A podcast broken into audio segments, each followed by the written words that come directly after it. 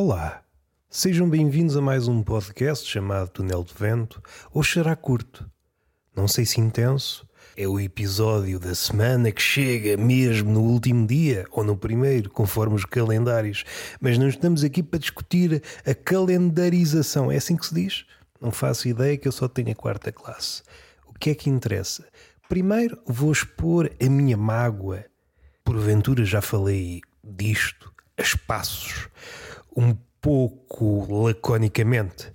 De há uns tempos para cá, que é como quem diz, talvez desde o início do ano, tenho recorrido, ou melhor, para utilizar uma expressão cara a Camus, tenho frequentado os jornais, não os jornais físicos, até porque essa expressão deixou de existir, os jornalistas andam assim um bocado esparsos, a instituição jornal a bem dizer, deixou de existir. Até a própria palavra jornalista já é um bocado esquiva. Se pensarmos no jornalista como guardião da verdade, e a verdade, por si só, é uma palavra esquiva, é um animal selvagem.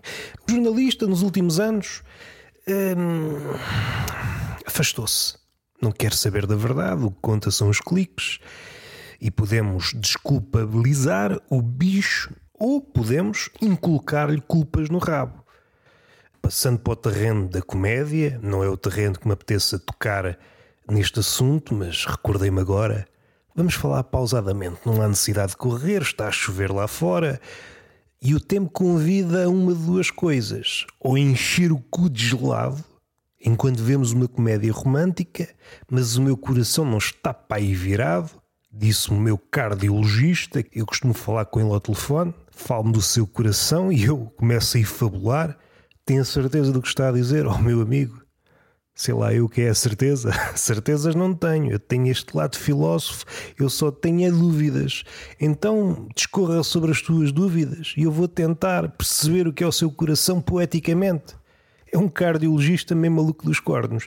Mas olhando para o jornal e pensando na degradação, que é como quem diz a velhice, e algo que afeta, não sei se 100% dos velhos, mas parece-me que o grosso do velhame é afetado com desgaste a nível da, da pupila, do olhinho, vê cada vez pior. Ora, o velho, se frequentar o jornal, vai ficar-se pelas letras gordas, as parangonas. Mesmo queira, é preciso pôr ao lado a figura atual do leitor que lê, nem sei se é na diagonal, lê de fugida, lê só as gordas. Se há coisa que não podemos chamar o leitor atual, é gordofóbico, porque ele só quer as gordas, não quer corpo de texto. O leitor atual não objetifica o corpo de texto, não é desejável, não deseja. Ele fica-se pelas gordas. O velho não tem escolha. O velho vai-lhe faltando a vista, o corpo do texto para ele é invisível. Então folheia o jornal, passando em revista as gordas. E é por isso que há edições com as letras muito grandes e os velhos até fogem daqueles livrinhos com as letras pequenas. Epá, isso não me diz nada. Parece que estou a ler 500 páginas de um folheto de um medicamento. Como vocês sabem, o velho é uma criatura que está muito apegada ao medicamento. Mas suspeito, estou a lançar as minhas suspeitas, por norma, a pessoa portuguesa, que é um animal à parte, liga pouco ao manual. E bem vistas as coisas, o folheto do medicamento não passa de uma espécie de manual em que explica até à náusea as contraindicações do, do medicamento, os efeitos secundários. E uma tendência que já foi apontada várias vezes é o crescente número de efeitos secundários para cada medicamento. Uma pessoa pode chegar ao ponto de refletir, que é coisa que não é muito típica do homem contemporâneo, e chegar mais ou menos a esta ideia. Então, mas isto faz bem aqui? na eventualidade do medicamento surtir efeito na maleita, mas depois fico escavacado em tudo o resto. Será que vale a pena? Será que vale a pena curar-me da gripe e depois apanhar mil e um cancros? Se forem homens, vale a pena, porque a gripe desgasta o macho. O macho é frágil desculpa para a toxicidade masculina. A fragilidade desculpa-nos. Ah, isso não é uma piada. Eu usei o meu privilégio para fazer esta piada de merda. Podia ter utilizado para salvar o mundo, mas isso não me diz nada. Voltando ao jornal, agora com uma postura mais séria, eu sempre fui um frequentador do jornal, mais a espaços, comprava-o às vezes à sexta, que é o suficiente. O mundo parece que anda muito veloz. Vendem-nos esta ideia. O mundo está cada vez mais veloz, a acontecer muita coisa. Mas depois vai-se a ver, e não é bem verdade. Há essa simulação. Episódios feitos por template. E muda-se uma coisinha, muda para dar a impressão que há muitas coisas. É exatamente o mesmo fenómeno de hipermercado. Muita variedade, se forem ver os detalhes, pá, isto é tudo igual, as marcas é que mudam. Os carros exatamente a mesma. Parece que há 100 variedades, mas depois vão ver, ah, isto é tudo feito na mesma fábrica. O só o logotipo é que é diferente. É preciso ir além da casca, do verniz, da chapa inicial e perceber, ah, isto é tudo igual. Há uma farpela de diferença apenas. No caso dos jornais, exatamente a mesma coisa. Até nas questões práticas, não há, no nosso caso, e suspeito que em todos os casos, no caso português, ficámos esclarecidos a partir do momento que se criaram os canais noticiosos. As notícias ficavam bem esmiuçadas numa horinha. Agora, 24 horas, o que é que sucede? Temos um trecho de 30 segundos sobre uma suposta tragédia. Isto tem que dar para a hora, esticar. Ou seja, esprememos um GIF para dar um programa de duas horas. Parecemos hamsters de parangonas. Aquela senhora foi morta por o gajo e depois não sei quê e pensamos que vai acabar e volta outra vez, a senhora é morta. Parece que estamos numa das definições de inferno. Estamos condenados a ver a mesma situação vezes sem conta. E isso não me alegra. Não me alegra, pelo menos nos dias em que eu estou feliz. Nos dias que eu estou infeliz, alegra-me, é uma postura muito adotada pelo homem contemporâneo. Por vezes só consegue encontrar a felicidade diante da morte do outro. Uma ideia que eu já tinha visto e recentemente via formulada de algumas formas num livro chamado Os, uh, Os Fantasmas Digitais. Acho que é assim que se chama. Estou a ler, estou cá a acabar, já nem sei o nome do. Já é uma ideia que trouxe aqui algumas vezes, mas quisermos começar, começar a perceber o homem temos de abrir as portas da mente para deixar passar esta ideia. O homem faz em relação à morte. É a nossa relação com a morte que define tudo, seja o homem isolado, seja o coletivo. Se nos afastamos muito da morte, cria um tipo de homem. Se nos aproximamos muito, etc, etc, etc, como diz o nosso poeta. Mas o medo da morte é o grande medo universal, desde o início até agora.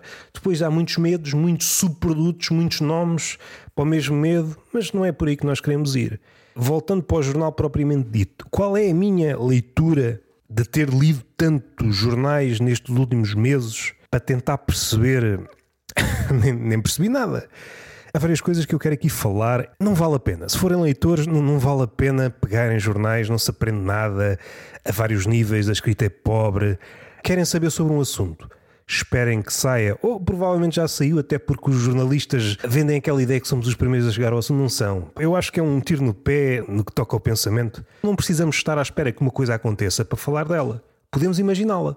Seja isso o que for. E às vezes há questões que vêm à tona nestes anos que já foram imaginadas há 10, 20, 30 anos e com maior profundidade. Interessa mais pensar, por exemplo, em questões, sei lá, olha, nos fantasmas digitais, a nossa relação com a morte nesta era das redes sociais.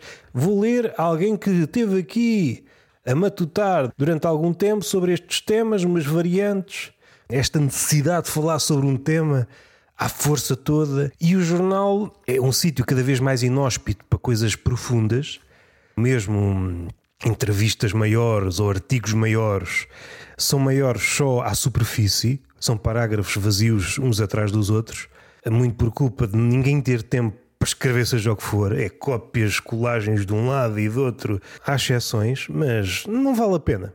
Se querem procurar coisas como deve ser, o jornal é, é um, uma péssima escolha é uma péssima escolha. Se querem mesmo estar atentos ao mundo, talvez baste comprar um jornal de 15 em 15 dias. Do jornal expor a sua fragilidade e de ficar a nu essa fragilidade de que o mundo é veloz, ou aparentemente veloz, ou então o mundo é veloz, só que o jornal ou o jornalismo não consegue acompanhar. E não consegue acompanhar por diversos aspectos não há pessoas suficientes, não há tempo suficiente e então andamos sempre ai, de passagem, é só, é só esboços de episódios que se atropelam uns aos outros. Isto é uma coisa, não há profundidade, não se tira grande coisa. Outra cena é hum, a própria escrita. Eu acho que é uma escrita muito pobre, descreve-se mal. E mal, isto aqui daria quase para horas. O que é que é escrever mal, não é? Não é gramaticalmente errado, não é, não é isso que eu vejo muitas vezes. É, o mal aqui é no sentido em que não há, não há vigor nenhum na escrita. Ou o jornalista, e às vezes até o cronista, que normalmente era o espaço. A crónica é, é aquele espaço que fica na fronteira entre o jornalismo e a literatura. Até mesmo aí é um espaço já um bocado bafiante. Os parágrafos são vazios, muitas vezes contraditórios, dando a ideia que nem um jornalista acredita que vai ser lido. As pessoas ficam-se pelas gordas e surgem mamarrachos que não são raros, são cada vez mais comuns, tão comuns que por vezes é parágrafo atrás de parágrafo, coisas como já é tempo de clarificar o público sobre determinado assunto e passam três ou quatro parágrafos a dizer exatamente a mesma coisa, que é preciso clarificar sobre este ou aquele ponto, e é só isto. Falar sobre a urgência de clarificar sem nunca clarificar. E enchem duas páginas disto. E quando é isto, uma fiada de ecos de frases feitas umas atrás das outras, e quando damos por ela, são duas páginas em que não se disse uma linha, uma linha sequer original. Não há vida nenhuma naquelas páginas. Outra coisa, não sei se tem que ver com esta, mas não há humor. Não há humor nos jornais, nem nas crónicas que seria, vá, o reduto onde é expectável que o humor apareça. Não estou a dizer daquele humor escancarado, mas pelo menos o humor de entre linhas. Não há nada. Estou a pensar no público, estou a pensar no expresso. Não há a puta de uma linha que me faça rir. Não há nenhum vigor. Eu, quando estou a pensar num humor, estou mais a pensar num humor que saia das convenções, que transborde daquilo que nós estamos à espera. É tudo muito corretinho, muito formulaico. Este corretinho é formulaico. Não há nenhum salto hum, que, que puxe o pensamento um bocadinho para o outro lado. O comediante é sempre aquele gajo da fronteira. É sempre aquele gajo que está entre o certo e o errado.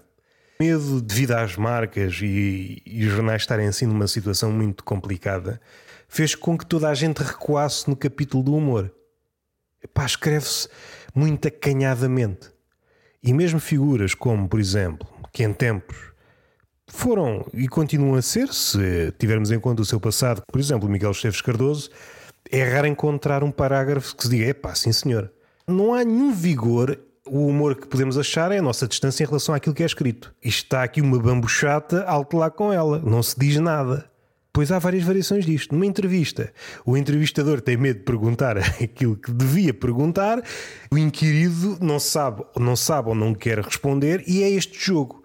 Temos quatro páginas de uma entrevista que é o entrevistador que tem medo de perguntar e é aquele que devia responder, mas opta por não responder. E é este ping-pong de, nem sei, né? de vacuidades.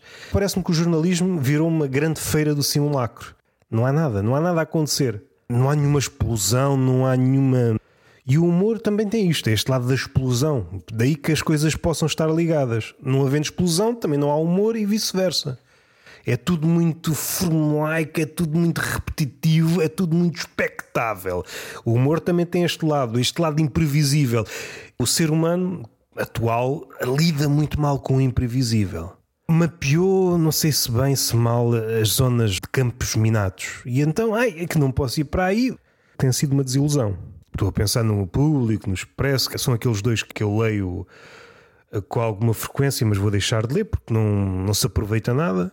É preferível. Ah, quer ler crónicas? Compra um livro de crónicas de alguém em específico, ou leio um livro de ensaios de um filósofo para saber sobre determinado tema, ou um livro científico. Agora, dos jornais que deviam servir de porta de entrada para começar a discutir um tema, nem isso.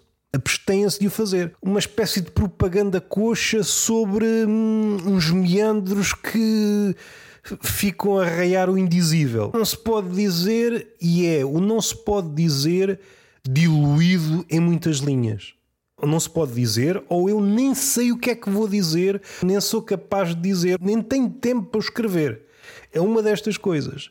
E então são páginas atrás de páginas, e a ideia que fica a parar é que o jornal atual, seja o jornal televisivo, eu quando criei este episódio estava mais a pensar no suporte palpável papel. Dá a ideia, é uma ideia que perpassa todos os formatos, que é apenas um pretexto para meter hum, publicidade para não falar dos suplementos, houve um suplemento qualquer há uns, há uns meses em que falavam, epá, começou com os artigos quaisquer sobre o som e a nossa relação com o som e como isso pode perturbar a saúde a diversos níveis, e depois era intermeado com várias publicidades de janelas e, e formas de impermeabilizar a casa sonoramente. Era só isto. Aquele suplemento era apenas um pretexto para vender as diversas publicidades acerca do assunto iniciámos. Não, nós estamos muito interessados em tentar perceber as consequências de expor uma, uma pessoa a determinado nível de decibéis. Mas não estão interessados em nada. E no jornal, propriamente dito, é essa a suspeita que fica. Eu estou aqui a falar sobre uma coisa, pronto, uma publicidade. E dá a ideia que seja o jornal, a internet, o formato televisivo, as notícias que deviam ser exploradas da melhor forma possível, é apenas um pretexto para, ah, desculpem lá que agora vamos vender isto. Já foi ridicularizado, ridicularizado, mas continua a acontecer. Expõe a fragilidade da comédia. Quem pensa, ah, a comédia serve para corrigir determinados comportamentos. Não serve nada, pá. Naquelas transições, acontecia e acontece e continuará a acontecer, enquanto a televisão for televisão, pequenas secções em que uma família ou uma pessoa está a falar de um determinado tema carregado, uma morte, ou seja o que for, e depois corta para publicidade. Isto criou muitos atritos. Na comédia, muita gente hum, ridicularizou esta transição, parece estapafúrdia, e continua a parecer estapafúrdia, mas seja como for, continua a acontecer e com uma maior hum, regularidade, porque é tudo alimentado pela publicidade. Se esticarmos este raciocínio, um mundo não passa de um pretexto para vendermos coisas. A vida é apenas uh, arranjar espaços para pôr ao nosso lado publicidade. Estar vivo é apenas um pretexto para envergar uma marca. O que é que eu queria dizer mais? Não há a puta de uma página que diga epá, dá-me vontade de arrancar isto e guardar para me inspirar mais tarde. Os jornais atuais parecem escritos por marionetas. Eu não estou aí para o lado, isto é tudo manipulado. Isso são outros 500. Eu estou mais a pensar da questão: o que é que eu extraio daqui a nível de, de linhas? Não há puta de uma linha que diga: é pá, sim, sim, isto foi bem escrito. É pá, sim, sim, isto é humor. É pá, isto está-me a informar. Nada, nada. não era para aqui que eu queria ir. Olha, mas o episódio fica assim. Fica assim e fui parvo por gastar estes euros todos em coisas que nem, nem vale a pena. O lado dos cornistas, que era o último reduto mesmo esses estão a ceder. É crónicas que. Ah, aquilo que há pouco queria dizer, estava na minha cabeça e depois esqueci-me. Essa transição que havia e continua a haver nas televisões, depois passou mais tarde para as redes sociais. Hoje em dia, então, a velocidade ainda é maior. A influencer, ah, a guerra, não sei o quê, olha este creme. Isto com esta mulher, outro creme. Tornou-se ainda mais perverso. A velocidade tem essa característica de aumentar a perversidade. Mas por outro lado, se a perversidade aumenta, mas a velocidade também desfigura a nossa percepção de humanidade, então está tudo bem. Porque os nossos critérios vão ficando diluídos. Então está tudo bem na mesma. Está tudo bem na mesma. Beijinho na... Ah, entretanto saiu um episódio com Rui Igui na Tertulia de Mentirosos e está feito. Contem com o episódio depois na próxima semana. Isto foi só um cheirinho, um desabafozinho, um desabafozinho. Até à próxima.